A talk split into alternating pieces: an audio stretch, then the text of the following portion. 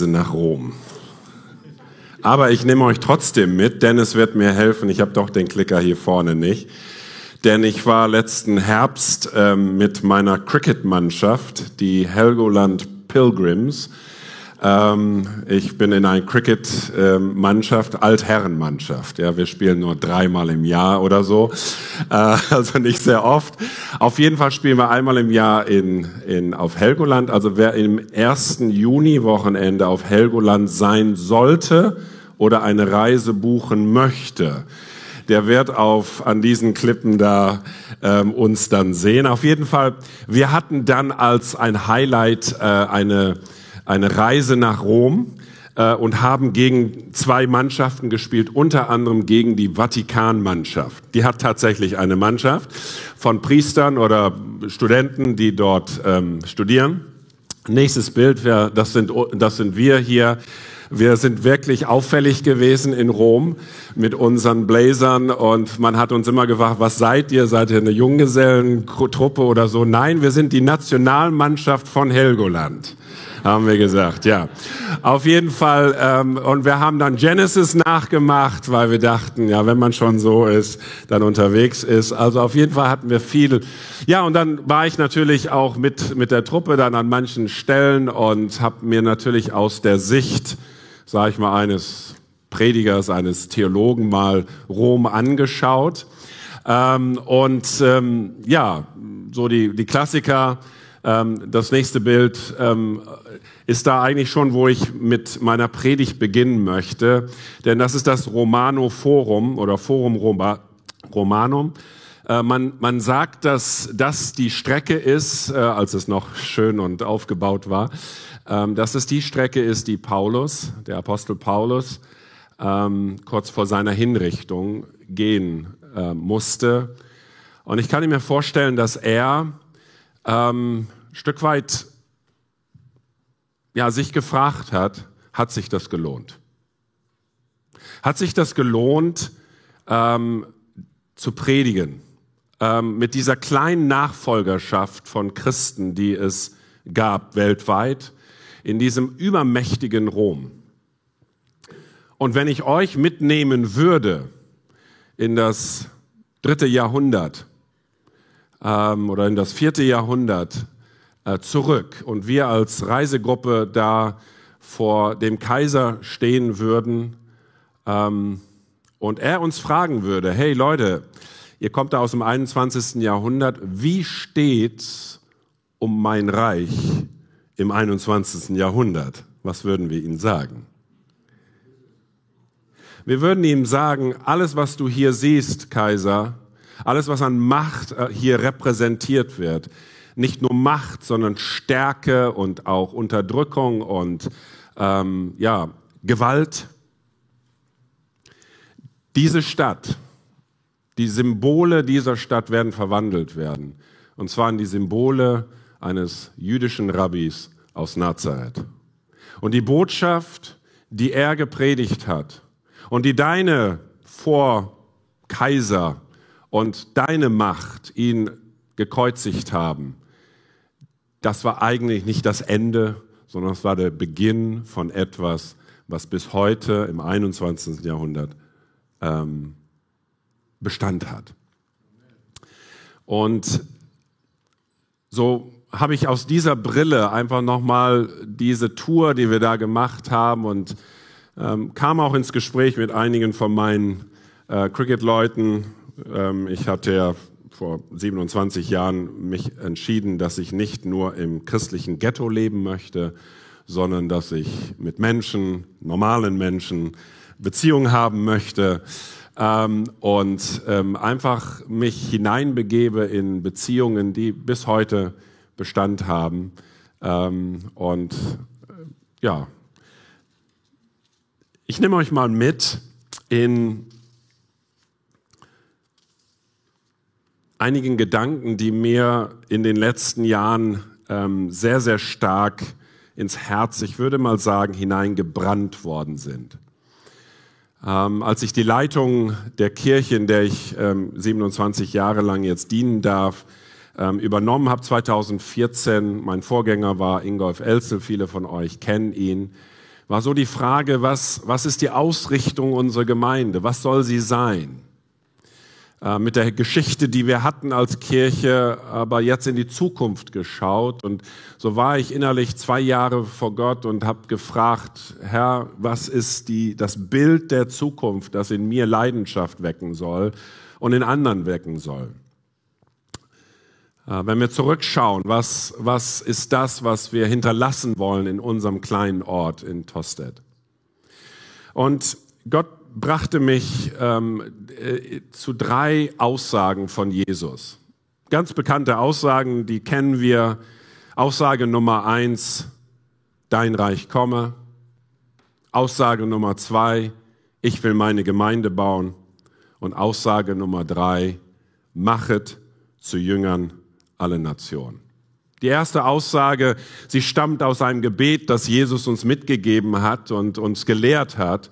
Und das Gebet war letztendlich ähm, hier aus Matthäus Kapitel, klickst du einfach weiter, ähm, betet so, unser Vater, der du bist im Himmel, geheiligt werde dein Name. Und jetzt kommt der Kernsatz, dein Reich komme, dein Wille geschehe wie im Himmel auf Erden. Die nächste Aussage ist aus Matthäus 16, wo Jesus sagt, ich will meine Gemeinde bauen. Wir sehen das hier ähm, in diesem Kontext. Und dann in Matthäus Kapitel 28 lesen wir sozusagen den Missionsbefehl, geht nun hin in alle Welt und macht zu Nachfolgern alle ethnische Gruppen. Dass Gruppen wirklich mir nachfolgen. Nicht nur Individuen, also Einzelpersonen, sondern gesamte Gruppen sollen geprägt sein durch die Werte meines Reiches. Es waren so drei Aussagen. Jetzt sagt ihr, kennen wir, kennen wir, Kennen wir, ja. Aber ich möchte sie einfach mal zusammenbringen, gerade in dieser nachösterlichen Zeit. Dein Reich komme, ich will meine Gemeinde bauen und Macht zu Jüngern. Wir gehen mal weiter und schauen uns mal an, wie häufig auch diese Begriffe im Matthäusevangelium vorkommen. Zum Beispiel, dass der Begriff oder der Gedanke des Reiches Gottes über 55 Mal im Neuen äh, beziehungsweise im, bei, bei Matthäus im Neuen Testament schon über 100 Mal das Reich Gottes. Und der Gedanke von ich will meine Gemeinde bauen, interessanterweise wird nur zweimal erwähnt. Und wir machen so ein großes Ding draus. Ja?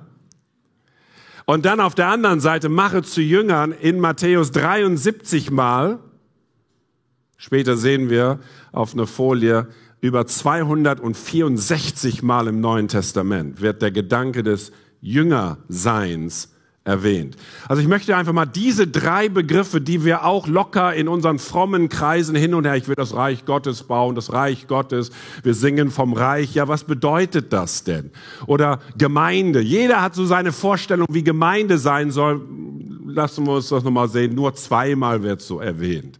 Er erkläre ich euch aber später nochmal. Und das dritte ist nochmal, Jesus nachfolgen als Jünger Jesu. Wie passen die drei jetzt zusammen? Und ich möchte euch da einfach mitgehen, äh, mitnehmen auf eine innere Reise, die ich gemacht habe, weil ich glaube, dass es auch wie wir Dinge sehen. Man sagt von, wie ist unsere Brille, unsere Paradigma. So sehen wir, so lesen wir die Bibel, so sehen wir die Welt, so handeln wir, je nachdem, was für eine Brille wir drauf haben.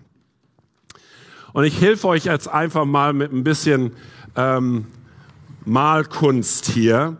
Ähm, denn der erste Gedanke ist das des Reiches Gottes. Wir sehen hier eine Krone sozusagen als Symbolik. Das Reich Gottes ist eigentlich die Agenda Gottes auf dieser Erde. Denn das Reich Gottes ist, man könnte mal sagen, Gott hat eine Welt geschaffen. Das soll grün sein, ja, also hier, eine grüne Welt. Ich hoffe, ihr könnt das sehen. Und diese Welt war der Ort, wo Gott in seiner ganzen Herrlichkeit leben und herrschen wollte. Man könnte das sagen, so symbolisch Garten Eden. Die Welt hat er geschaffen in Vollkommenheit, auch mit einem Ziel. Er hat Menschen geschaffen in seinem Ebenbild und sie sollten auf dieser Erde gestalterisch tätig sein. Sie sollten Gottes Güte und Gottes Wesen widerspiegeln in diese Welt hinein. Seine Kreativität, seine Gedanken sollten sie als, als seine Geschöpfe widerspiegeln in dieser Welt. Herrscht in meinem Sinne auf dieser Erde, gestaltet. Das hat der Mensch gemacht. Wir können Menschen auf den Mond schießen und manches andere mehr. Einige von euch wollten auch ein paar Leute auf, die, auf den Mond schießen, aber so tatsächlich haben wir es geschafft. Wir sind sehr kreativ gewesen mit unseren Mitteln, mit dem, was Gott uns gegeben hat. Ja, es kam ein bisschen, wurde ein bisschen schief, wissen wir, aber das war der Ursprungsgedanke Gottes, dass wir herrschen sollen auf dieser Erde. Und das war sein Gedanke, dass diese Erde mit seinem Wesen, mit seinen Gedanken gefüllt werden. Man könnte sagen, diese Erde und Gottes Reich waren eins. Vollkommene Schönheit, vollkommene Harmonie, vollkommene Absicht Gottes, die geschehen war, bis es schief lief. Und so kamen diese zwei Dimensionen auseinander. Erde und Himmel. Himmel ist kein Ort. Himmel ist eine Dimension, wo Gott lebt, wie Gott ist, wo seine Gedanken sind. Und sie waren zusammen, wurden auseinandergerissen. Und jetzt ist die Frage, was macht Gott? Verstößt er diese Welt, wo Mensch sich unabhängig gemacht hat und jeder von uns hat sich irgendwann mal von Gott unabhängig gemacht oder hat er einen Plan gehabt, diese Erde wieder zusammenzubringen? Und deswegen sagt er, bittet, dein Reich komme, dein Wille geschehe, wie im Himmel, so auf Erden. Das ist sein Ziel die Wiederherstellung von Himmel und Erde, die, die Wieder, Wiederherstellung von dieser Vollkommenheit, die einmal auseinandergerissen worden ist. Das ist eine Brille, die wir aufhaben sollen. Aber wir haben in den letzten 200 Jahren unserer Theologie und unserer Kirchengeschichte haben wir eine andere Theologie gehabt. Hol uns hier raus. Evakuiere uns. Wir wollen nicht hier bleiben, wir wollen weg. Aber Jesus sagt, bete, dass dein, mein Reich kommt hier auf Erden, wie es im Himmel ist. Ja, was nun? Raus oder soll es runterkommen? Ich gebe euch den Gedanken mal mit, damit euer Sonntag mal ein bisschen unruhig ist. Aber es ist die Frage, wie unsere Brille ist. Und wenn wir eine Evakuierungstheologie haben, dann ärgern wir uns über diese Welt, hoffen, dass wir schnell weg sind, aber wir erfüllen nicht den Plan Gottes, dass diese Erde erfüllt wird, wie wir es vorhin gesungen haben, mit der Herrlichkeit des Herrn. Wie das Wasser die Erde bedeckt, so soll die Herrlichkeit die Erde bedecken. Das ist aber ein bisschen schwer, wenn wir evakuiert werden aber es ist nur ein kurzer Gedanke. Dein Reich komme. Jetzt stellt euch eine wiederhergestellte Welt vor. Ich glaube, das ist der, die Sehnsucht eines jeden Menschen. Ich muss jetzt mal mich wieder spurten. Ich will meine Gemeinde bauen. Auch da haben wir unsere Brille drauf. Ich nenne sie, ich sag mal so, wir haben, wenn wir über Gemeinde nachdenken, haben wir so ein Bild, ich nenne es mal 5G.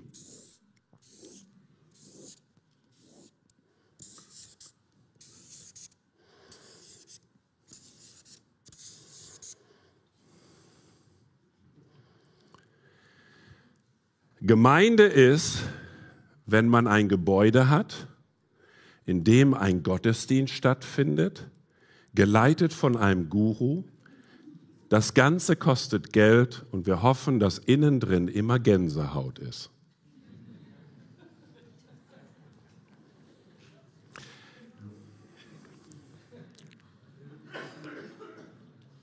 Okay. Aber ist es nicht so? Wir haben eine Gemeinde gegründet in wo auch immer. Aha. Wo trefft ihr euch, Gebäude? Wann ist der Gottesdienst? Wer leitet das Ganze? Uh, soll ich auch noch spenden?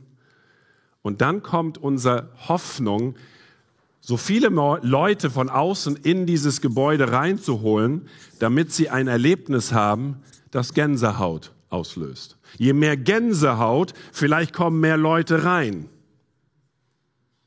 Das ist so ein Bild, was wir manchmal haben. Und wenn Jesus sagt, ich will meine Gemeinde bauen, woran hat er gedacht? Was haben die Jünger gehört, als sie das griechische Wort Ekklesia gehört haben? Haben sie an 5G gedacht? Komme ich gleich zu. Ich beunruhige euch noch mal ein bisschen und komme dann noch mal zu dem. Und dann das dritte. Geht hin und mache zu Jüngern.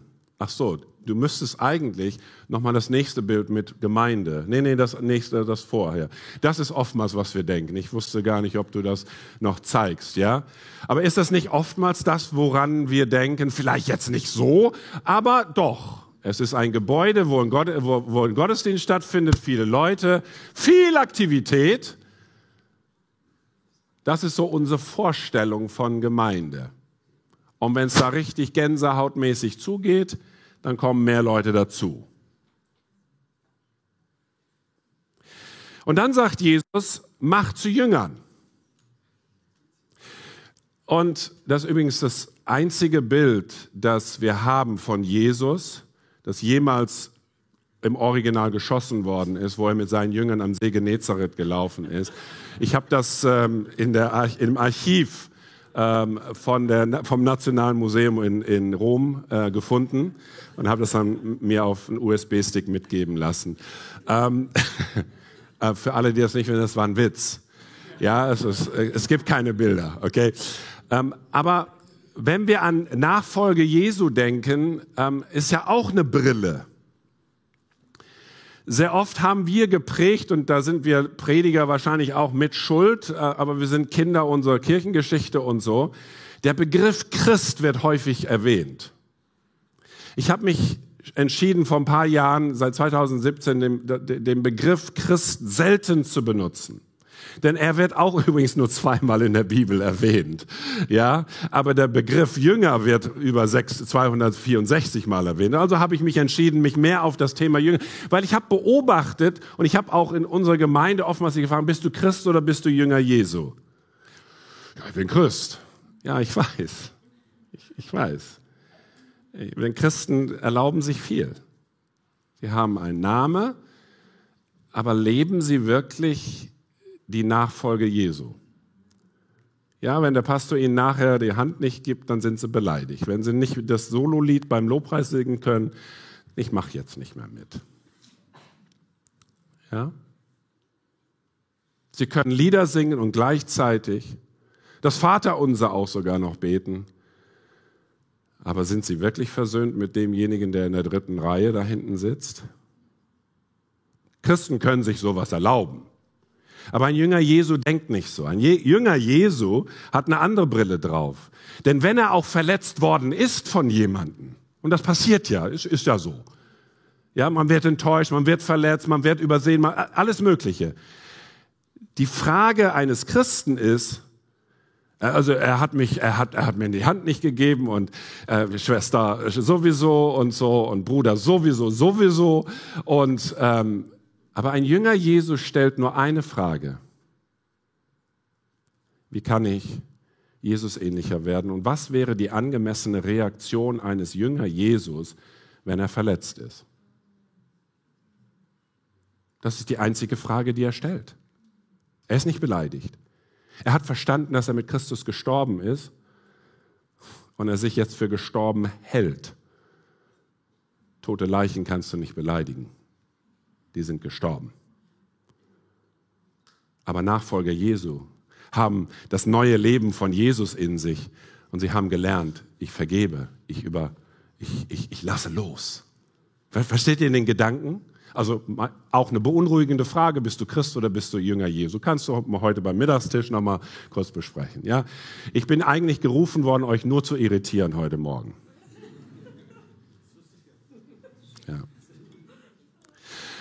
Und deswegen die Frage, welche Brille hast du auf, wenn das Thema Reich Gottes kommt? Welches Thema hast du, wenn du das Thema Gemeinde hörst? Und was ist dein, dein Denken, wenn es um Nachfolge Jesu geht? Ich möchte euch einfach mal mit reinnehmen, was dass jetzt, ich bringe diese Gedanken jetzt wieder zusammen. Und übrigens nochmal das Thema Reich Gottes. Ich hatte das gerade vergessen. Das, äh, vielleicht kannst du die Folie nochmal finden nach der Krone. Jesus zwischen Ostern und Himmelfahrt hat hauptsächlich nur ein Thema mit seinen Jüngern besprochen. Was war es? Wie können wir Gemeinden bauen? Wie soll der Gottesdienst aussehen? Wie lang soll der Lobpreis sein? Ja, wie, wie machen wir es mit den Finanzen, Jesus? Äh, und, und wie ist es, wie viel kriegt der Pastor bezahlt? Und dürfen wir dies? Und dürfen, hat er gar nicht, das Thema war gar nicht Gemeinde. Ekklesia. Es war das Reich Gottes. Es steht hier, mein lieber Theophilus, in deinem, meinem ersten Bericht habe ich dir von allem geschrieben, was Jesus getan und gelehrt hat, und zwar von Anfang an bis zu seiner Rückkehr zu Gott. Aber bevor Jesus in den Himmel aufgenommen wurde, sprach er noch mit den Männern, die er als seine Apostel berufen hatte. Geleitet vom Heiligen Geist gab er ihnen eine Anweisung für die Zukunft. Für die Zukunft, ja. Er sagte, diesen Männern hat er sich auch nach seinem Leiden und Sterben gezeigt und ihnen zahlreiche Beweise dafür gegeben für alle Skeptiker. Es gibt zahlreiche Beweise für die Auferstehung Jesu Christi. Und dass er tatsächlich auferstanden ist. Und während 40 Tagen sahen sie sich immer wieder und er redete mit ihnen über Gottes Reich. So. Wie passt das jetzt zusammen? Gottes Reich, Gemeinde Jesu, also Ekklesia und Jüngerschaft. Ich nehme euch mal mit. Es gab drei Institutionen, drei Begriffe, die für die Juden, für, für die Nachfolger von Jesus ganz klar waren. Es waren drei Begriffe. Einmal Tempel, zweitens Synagoge und drittens das griechische Wort Ekklesia. Für uns sind die ersten beiden ziemlich sehr geläufig. Der Tempel war klar, das war ein Ort, das war ein wunderschönes, sehr, sehr imposantes Gebäude. Der Ort, wo Gottes Gegenwart ist, dort der Ort, wo geopfert wird, etc. Zentralpunkt für die Juden damals. Tempel. Das zweite war die Synagoge, der Ort der Belehrung, der Ort der Gemeinschaft, der Ort, das war zerstreut. Das kam so aus den Exilzeiten, die Synagogen, die gegründet worden sind, als das, der Tempel zerstört war. Und so belehrte man Menschen. Da wurden die Rabbis, da waren dann die, die ähm, Schriftgelehrten, die auch da ähm, in diesen Synagogen auch gedient haben. Und dann kommt dieser Begriff, Jesus bringt ihm plötzlich Matthäus 16, ich will meine Gemeinde bauen, meine Ekklesia. Unsere Brille ist schon wieder ein frommes 4, 5G. Ja? Das ist so unser sofortiges Denken. Gemeinde. Aber für die war das ein völlig anderer Begriff.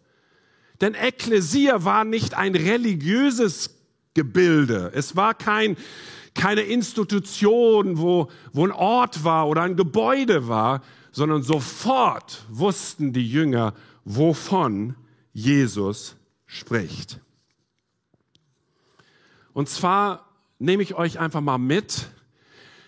Sir William Ramsey, das ist ein Althistoriker, ähm, britischer Althistoriker, und er hat ein bisschen recherchiert, diesen Begriff von dem sogenannten Conventus Civium Romanum, kurz Conventus genannt. Das entstand eigentlich in der griechischen Zeit es war sozusagen die regierende Versammlung der Bürger einer Stadt. Sie bestanden aus Männern, die mindestens 18 Jahre alt waren. Diese Männer hatten zwei Jahre Militär, Militärdienst geleistet. Es waren also Menschen, die sich mit ihrer Stadt oder ihrem Staat verbunden und verpflichten wussten. Eine Art Bürgerversammlung. Das war die Ekklesia in dem griechischen Denken.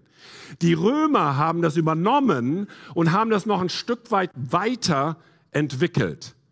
Denn Sie waren ja auch ein, ein Imperium, das sich ausgebreitet hat und hat, die haben ja Länder übernommen und haben dann ihre Macht und Herrschaft ausgeweitet. Sie haben zwar jetzt nicht die Länder, wo sie dann hineingegangen sind, alles kaputt gemacht und sie haben auch nicht die Leute verschleppt, wie die früheren Zivilisationen gemacht haben, sondern sie haben ein Gedanken und einen Wunsch gehabt, weil sie so überzeugt waren, Rom mit seinen Werten, mit seiner Bildung, mit allem, was Rom repräsentiert, ist es wert, dass es sich ausbreitet und dass es unsere Welt prägt. Das war ihr Gedanke. Und deswegen haben sie in den Ortschaften und in den Ländern, die sie erobert haben, wir nehmen jetzt einfach Gallien, ja, also so Frankreich oder Germanien, also, ja, wo wir so ein Stück weit sind, haben sie gesagt, wir, wir wollen dort hinein und wir wollen Prägung ausüben. Und so haben sie solche kleinen Konventus, also diese kleinen Gruppen von Menschen entsandt von Rom. Architekten, Menschen, die Städteplaner waren, Bauingenieure, ähm, Buchhalter, Anwälte, Leute, die in Organisation und Administration begabt waren, in Verwaltung, Ärzte, Menschen, die Bildung, Agrarwirtschaft, haben sie nach Frankreich, nach Germanien geschickt und dort diese Gruppe von Menschen bildeten sozusagen diesen Konventus und später wurde der Begriff Ekklesia benutzt.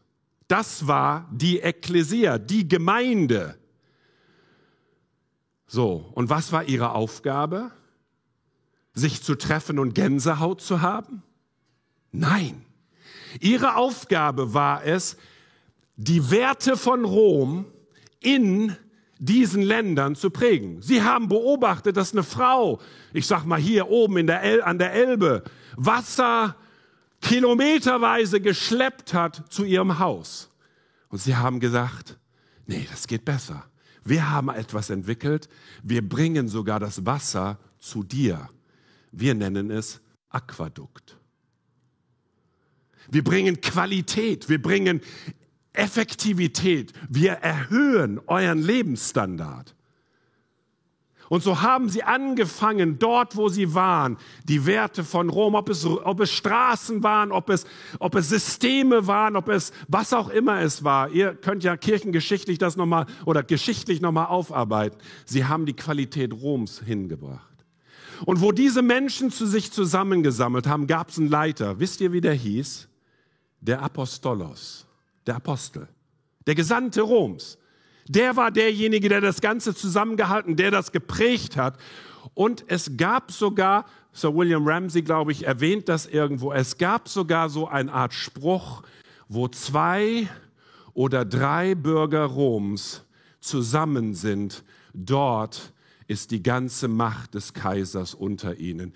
Hört sich das ähnlich an wie, wo zwei oder drei in meinem Namen versammelt sind, so bin ich was? Mitten unter ihnen mit all meinen Ressourcen des Königreichs Gottes. Versteht ihr jetzt so ein bisschen, was die Jünger gedacht haben, als es um Ekklesia ging?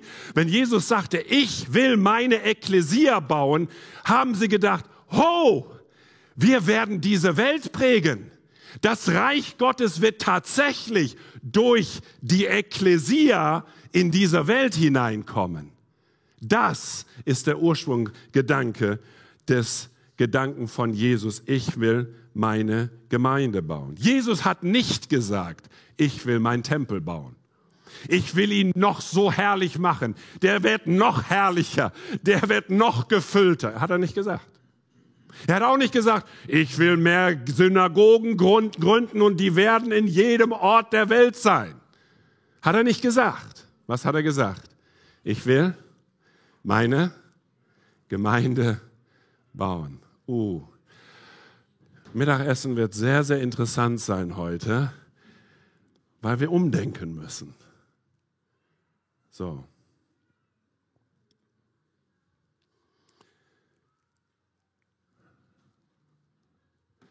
Ich habe ein paar Bücher gelesen in den letzten Jahren. Wenn ich Bücher lese, dann lese ich eigentlich nur ein Drittel des Buches, weil der Rest ist oftmals immer Vertiefung. Aber ich, ich, ich, ich versuche die Kerngedanken des Buches und, und äh, bestimmte Kapitel zu lesen, aber ich, ich habe sozusagen die, die, die, die Kerngedanken dieser Bücher. Und ich nehme einfach mal das Buch Der Mitte, das ist von Vishal Mangalwadi, das ist ein indischer Philosoph und Historiker, der äh, Christ ist und er hat im Grunde letztendlich für Europa gesagt, das Buch der Mitte, wie, würden, äh, wie, wie wir wurden, was wir sind, die Bibel als Herzstück der westlichen Kultur. Dass das, was wir in unserer westlichen Kultur erleben, urchristlich ist. John Ortberg kennt ihr Weltbeweger Jesus. Wer ist dieser Mensch? Und dann das Buch Jesus von Markus Spieker, NDR-Korrespondent, ich glaube Auslandsjournalist ähm, da im Hauptstadtstudio Delhi, ähm, war viele Jahre in Ostasien und er hat auch ein Buch geschrieben, so ein dickes Ding über Jesus. Absolut nachvollziehbar. Für jeden Skeptiker auch ein sehr gutes Buch. Und dann Tom Holland, ein Agnostiker, ein Historiker, sehr, sehr gut bekannt in der britisch-englischsprachigen äh, Welt. Tom Holland, der im Grunde alle Kulturen, Griechen, äh, äh, Bücher zu all diesen Epochen der Geschichte geschrieben hat. Und dann hat er 2000, glaube ich, war es, 2020, hat er das Buch Dominion geschrieben. Die deutsche Version seht ihr hier, das heißt, glaube ich, Herrschaft, glaube ich, die Entstehung des Westens. Und Tom Holland macht eine interessante Beobachtung. Er hat erstmal entdeckt, dass, oder hat sich die Frage gestellt, warum ist unsere westliche Welt so ähnlich christlich wie damals? Und er hat eine These gehabt, er hat als Historiker hat er folgenden Gedanken gehabt, diese kleine Bewegung des Rabbis aus Nazareth, also Jesus, hätte Rom nie überstehen dürfen. Denn es gab immer solche Messiasse, immer solche Aufstände, immer solche revolutionäre Bewegungen. Aber keiner, keiner von diesen Bewegungen hat jemals Rom überlebt, sondern wurde, fisselte einfach weg, wurde ausgepustet, weil ihre Messiasse, ihre Leiter, alle umgebracht wurden von Rom. Und er hat sich gefragt, warum hat sich das Christentum, die Lehren von Jesus so durchgesetzt? Warum hat es sich in unserer Gesellschaft so durchdringend ausgebreitet? Dass du als Frau einfach hier sitzen darfst, dass du als Frau deine Würde hast, dass du sogar im Gericht aussagen darfst, dass du überhaupt Auto fahren darfst, dass du überhaupt einen Beruf haben kannst, das ist urchristlich. Menschenrechte sind urchristlich. Nächstenliebe ist urchristlich. Und wisst ihr, was seine, seine These ist? Als Agnostiker, es muss irgendetwas Sensationelles, Außergewöhnliches geschehen sein, dass die Nachfolger so überzeugt waren, und die Botschaft von Jesus. Und was könnte das sein? Die Auferstehung von Jesus Christus. Das ist sein Punkt. Als Agnostiker. Ob er es glaubt, dass es geschehen ist, ist eine zweite Frage. Aber er sagt, da muss was geschehen sein, damit diese Bewegung solch eine Prägung gehabt haben sollte. Ein letztes Buch dann noch, Jordan Peterson, die zwölf, was ist das hier, 12, 12 Rules for a Life, Ordnung und Struktur. Er bringt eine ganz kurze Passage, die lese ich euch nochmal vor. Die vom Christentum hervorgebrachte Gesellschaft war viel weniger barbarisch als die heidnische Gesellschaften, sogar die römische, an deren Stelle sie trat. Die christliche Gesellschaft erkannte, dass es falsch war, zur Unterhaltung des Pöbels ausgehungerten Löwen Sklaven zum Fraß fortzuwerfen, ähm, wenn auch viele barbarische Praktiken weiter bestanden. Die christliche Gesellschaft wandte sich gegen Kindestötung und Prostitution und erklärte das Gesetz, Macht zu haben bedeutet Recht zu haben, für ungültig. Sie insistierte darauf, dass Frauen genauso wertvoll wie Männer waren, auch wenn wir auch, äh, auch wenn wir äh, wenn wir auch immer noch damit beschäftigt sind zu ermitteln, in welcher Weise sich diese Gleichheit politisch niederschlagen sollte. Die christliche ähm, Gesellschaft verlangte, dass sogar die Feinde einer Gesellschaft als menschliche Wesen angesehen werden sollten. Und last but not least trennte sie Kirche und Staat, so, sodass allzu menschliche Herrschaft nicht länger fördern konnte, auf eine Weise verehrt zu werden, wie nur, es nur Götter zustand. Mit all diesem verlangte das Christentum Unmögliches und doch ist es wahr geworden.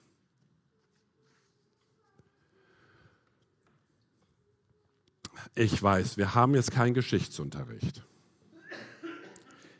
Und ich bin auch kein Dozent. Aber bin ich, ich bin ein Pastor und wir sind in das, was wir Gemeinde nennen. Und jetzt ist die Frage, wenn Gott möchte, dass sein Reich auf dieser Erde kommt, und wenn er schon seinen Sohn von den Toten auferweckt hat und uns auferwecken möchte, wenn ihr die Textstellen lest, auch 1. Korinther 15, werdet ihr sehen, dass Jesus die, der, die erste Frucht war von etwas. Denn das, was Gott mit Jesus getan hat bei der Auferstehung Jesu Christi, bei seinem Sohn, wird er für die ganze Schöpfung tun. Er wird sie wiederherstellen. Und deswegen, wenn wir beten, dein Reich komme, ist das unser erstes große Bild.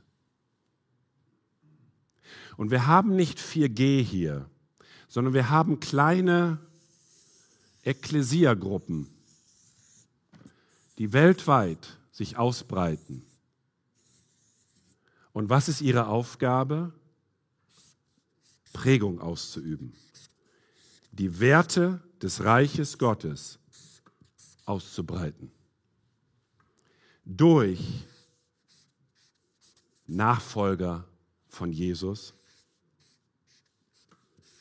die gefüllt sind von dem Geist von Jesus, verändert sind in das Wesen von Jesus und dann die Werke Jesus tun und die Worte Jesus sprechen. Ist das nicht schön? Wesen, Werke und Worte. Das heißt, wenn du, ist, die, das ist glaube ich, die Teenager-Reihe hier, wie ich hier sehe, ja.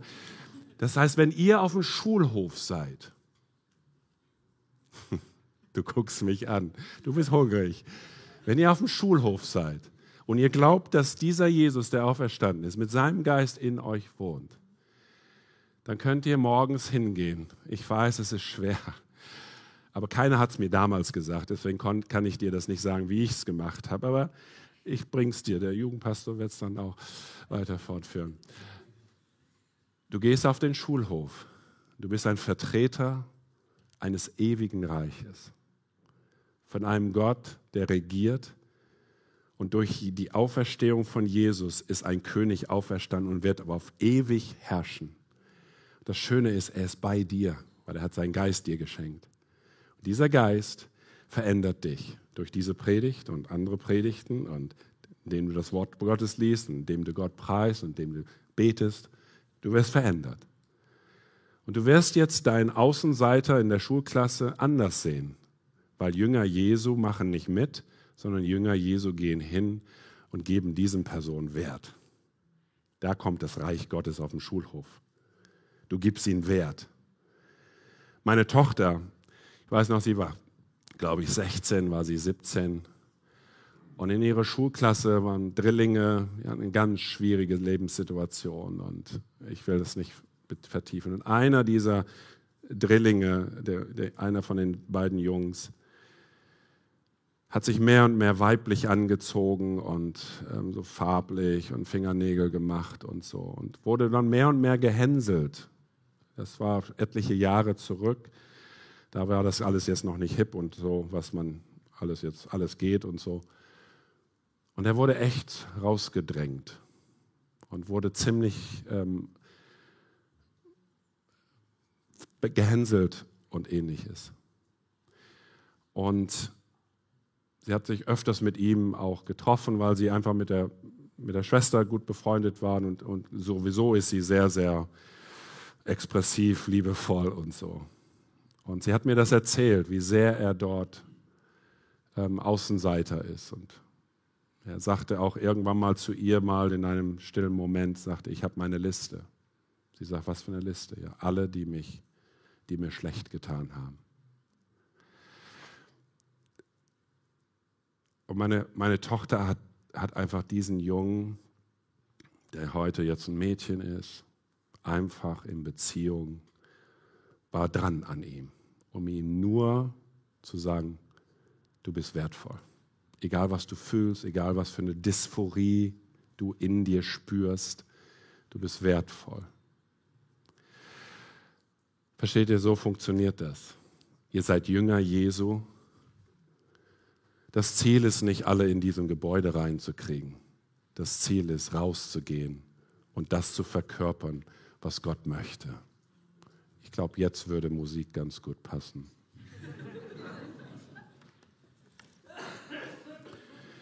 Und das heißt Arche Alstertal, Christengemeinde Arche Alstertal, ist platziert hier in einer Siedlung. Ich weiß, es ist ein bisschen schwierig. Die Nachbarn da drüben ärgern sich, dass immer so früh morgens hier geprobt wird und so. Ich, ich weiß, wie es ist auch auf dem Dorf. Und, und dass wir auch missverstanden werden und dass wir auch komisch angesehen werden, okay. Aber wenn wir unser, unsere Brille umdenken, dass deine Nachbarschaft der Ort ist, wo Gott dich platziert hat, um Licht, Salz, Sauerteig zu sein, es muss nicht hochsensationell sein, sondern Gott möchte dich prägen. Gott, Gott möchte dich prägen, damit du wieder prägst. Und Gott möchte eine kollektive Gruppe von Menschen prägen, damit in dem Bereich von Journalismus, in dem Bereich von deiner Firma, du eine andere Werte, andere Werte hineinbringst. Nicht nur versuchst, alle zu bekehren, sondern einfach da bist. Ich würde sagen, es wäre gut, wenn wir alle fragwürdig leben würden. Wisst ihr, was ich damit meine? Es gibt eine Textstelle, die möchte ich euch jetzt zum Ende mitbringen. Also, wenn ihr also mit unermüdlichem Eifer das tut, was gut und richtig ist, schreibt der Nachfolger von Jesus, einer der Kernnachfolger, Petrus. Er sagt, kann euch denn überhaupt jemand etwas Böses antun? Und solltet ihr trotzdem leiden müssen, gerade weil ihr nach Gottes Willen euch richtet, dann seid ihr glücklich zu preisen. Habt keine Angst vor denen, die sich gegen euch stellen und lasst euch nicht einschüchtern. Die nächste Folie. Also ehrt vielmehr Christus, den Herrn, indem ihr ihn von ganzem Herzen vertraut und seid jederzeit bereit, jedem Antwort und Rede, zu, Rede und Antwort zu stehen, der euch auffordert, Auskunft über die Hoffnung zu geben, die euch erfüllt. Da steht nicht, labert sie voll. Da steht nicht, bezeugt, bezeugt, bezeugt. Da steht, lebt, damit ihr befragt werdet. Warum handelst du so? Warum ehrst du den Lehrer? Warum sprichst du nicht negativ? Warum machst du nicht mit? Ich habe ein anderes Wertesystem. Meine Koordinaten sind anders. Ich glaube, dass es einen anderen Weg gibt. Aber tut es freundlich und mit dem gebotenen Respekt immer darauf bedacht, ein gutes Gewissen zu haben. Denn wenn ihr ein vorbildliches Leben lebt als Nachfolger von Jesus Christus, als Teil der Ekklesia, wie es eure Zugehörigkeit zu Christus entspricht, werden die, die euch verleugnen, bestehend dastehen, weil sie eure, ihre Anschuldigungen sich als haltlos erweisen. Und sollte es Gottes Wille sein, dass jemand leiden muss, weil er Gutes tut, dann ist es auf jeden Fall besser, als wenn er doof ist. Oder einfach nervig christlich ist. Was ist meine Botschaft heute? Diese Welt braucht Jünger Jesu, die Teil einer Gemeinschaft sind, die Prägung ausüben in dieser Welt.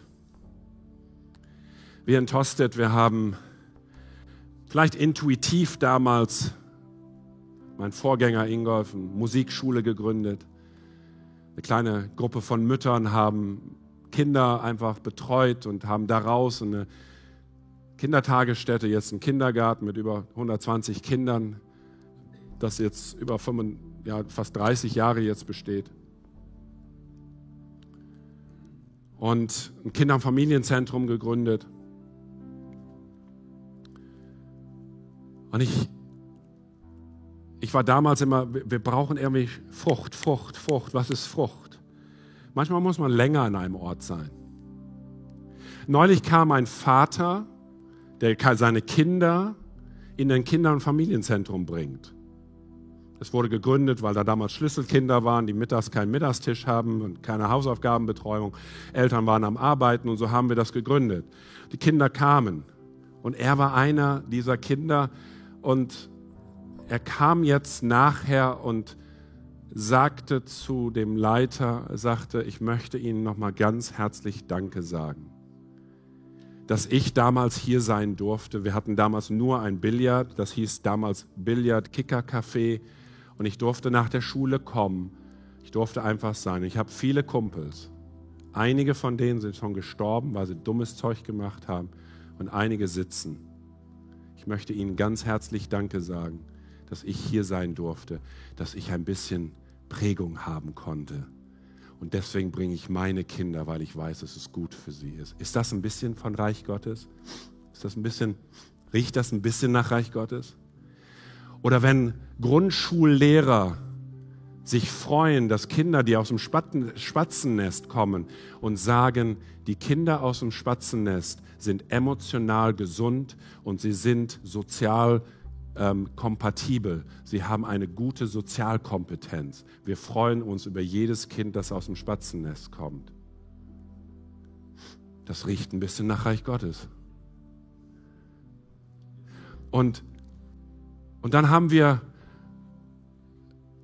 wie man so als Charismatiker das macht, unsere Fasten- und Gebetswoche hatten wir das Thema ausgerufen, das Reich Gottes, haben Keith Warrington eingeladen. Kennt ihr Keith Warrington noch? Jugend mit einer Mission. Die große Guru des Reiches Gottes. Ja, mit seinem Buch, das er geschrieben hat. Und er hat gelehrt über das Reich Gottes. Und wir haben dann Leute eingeladen, Holy Spirit Nights und so, weil der Holy Spirit ist ja Teil des Reiches Gottes und so.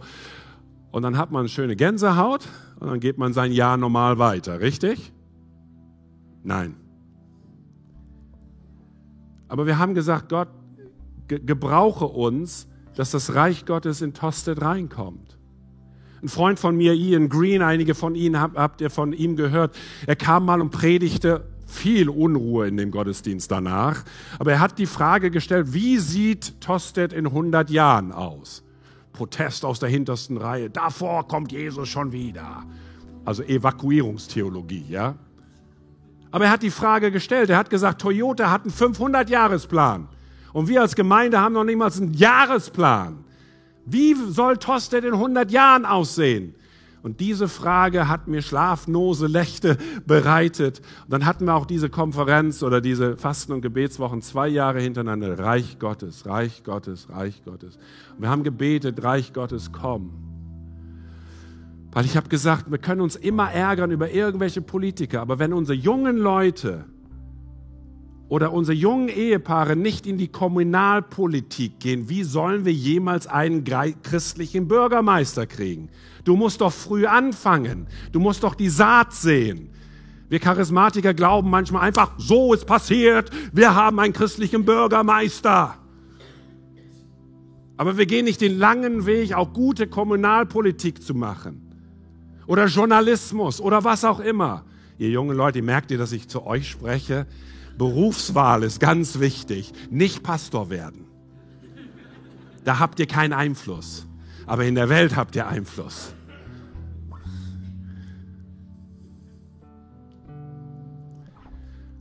Und dann kam Herr Hohmann zu uns. Er sagte, Herr Tim, ich bin jetzt 70 und ich habe mit meiner Frau ein Altersheim aufgebaut. Und ich habe keine Nachkommen und keiner will es übernehmen. Ich könnte es ein Konsortium verschenken, also verkaufen, ich könnte gut Geld machen, aber ich möchte, dass Sie es kaufen, dass Sie es betreiben, weil ich möchte, dass Sie es mit den Werten weiter betreiben, mit denen ich es angefangen habe. Und ich kenne Ihre Leute, die bei mir arbeiten und ich vertraue Ihnen, dass Sie es machen werden das riecht nach Reich Gottes. Da kommt ein Mensch, ein fremder Mensch und ruft an und sagt, ich möchte Ihnen und mein Haus, mein Heim verkaufen. Und wir haben ja schon ein Sektenimage in Tosted. Aber Gott hat über die Jahre das gewandelt. Weil ich glaube, wir haben da so ein Aroma, vielleicht über Jahre jetzt verbreitet. Wir sind normal, wir sind vertrauenswürdig, und wir wollen das Beste für diese Stadt. Ich sage, Herr Hohmann, das ist nicht unser Kerngeschäft, Altersheime. Aber ich habe gesagt, von der Wiege bis zur Bahre, vom Kindergarten bis zum Seniorenheim, hey, passt in unserem, passt in unsere Vision. Denn wir glauben, dass das Reich Gottes kommen soll. Und so haben wir uns dann entschieden und dann habe ich einen ganzen Tag lang mit Anwälten und Leuten zusammengesessen. Ich sollte am Ende unterschreiben als erster Vorsitzender. Ich hatte keine Ahnung, was die da alles besprachen und ihre, ich habe noch nie ein Haus gekauft, was da alles vorgelesen werden muss. Acht Stunden lang, acht Stunden lang und ich saß da. Hm, hm. Und am Ende durfte ich unterschreiben.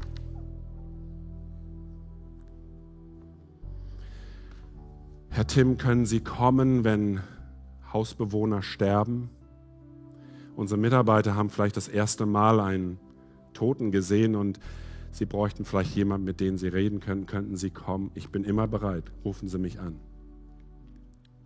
Vor vier Wochen kriegte ich meinen ersten Anruf.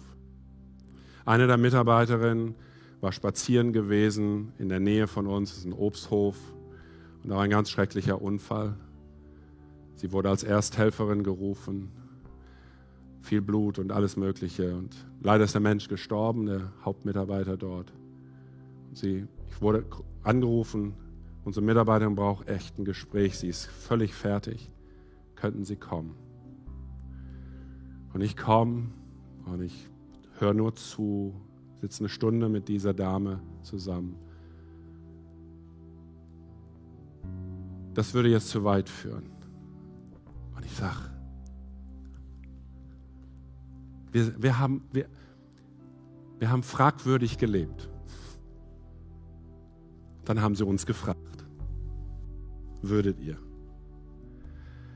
Meine ganze Evangelisationsstrategie verändert sich aktuell. Ich habe mehr Gespräche denn je zuvor. In meinem Cricketverein gehen die Nächte ganz lang. Wenn die Leute viel Bier getrunken haben, werden sie ganz locker. Dann kommt Gott, die Welt, Christentum, alles kommt auf den Tisch. Und ich bin einfach da. Und ich antworte aufgrund der Hoffnung, die, ist in, die in mir ist. Jetzt geht ihr positiv aus diesem Gottesdienst raus. Hä? Denn Gott hat euch den Geist geschenkt. Gott hat euch ein Glaubensbekenntnis gegeben. Wir werden es jetzt singen. Und ich möchte euch uns einladen, aufzustehen und dieses ich werde nie mehr eingeladen, weil ich schon längst über die Zeit bin. Und ähm, ich werde Buße tun beim Mittagessen bei Familie Waldmann. Ich habe aber auch ein Geschenk mitgebracht und so werde ich. Jesu Geist wohnt in euch. Aber er ist nicht da für Gänsehaut. Er ist da für den Schulhof. Er ist da für den Nachbarzaun. Er ist da für deine Arbeitsstelle. Dafür ist der Geist da. Dich stark zu machen, dich auszurichten, dich zu ermutigen, dich zu stärken, dich, dir Weisheit zu geben, das Richtige zur richtigen Zeit zu sagen, die richtige Dosierung. Und er wird mit dir sein in dieser Woche. Ich lade dich ein, drei Gebete zu beten in dieser Woche. Dein Reich komme baue deine Ekklesia und sende mich als Jünger. Das sind deine drei Gebete für diese Woche. Dein Reich komme, baue deine Gemeinde, sende uns und nimm mich als Nachfolger von dir und setz mich zum Segen. Vater, so segne ich jetzt diese Gemeinde, die eine Geschichte hat, die du gepflanzt hast an diesem Ort ich bete, dass du einfach jeden einfach mit dieser Predigt eine neue Brille aufsetzt und dass du Menschen sendest heute und in diese Woche hinein, in ihren Arbeitsstellen, in ihren Familien hinein, in ihren Schulen und Universitäten. Und ich bete, dass du sie segnest und zum Segen setzt, dass ein Stück weit Reich Gottes gerochen wird, weil wir da sind. Amen. Amen.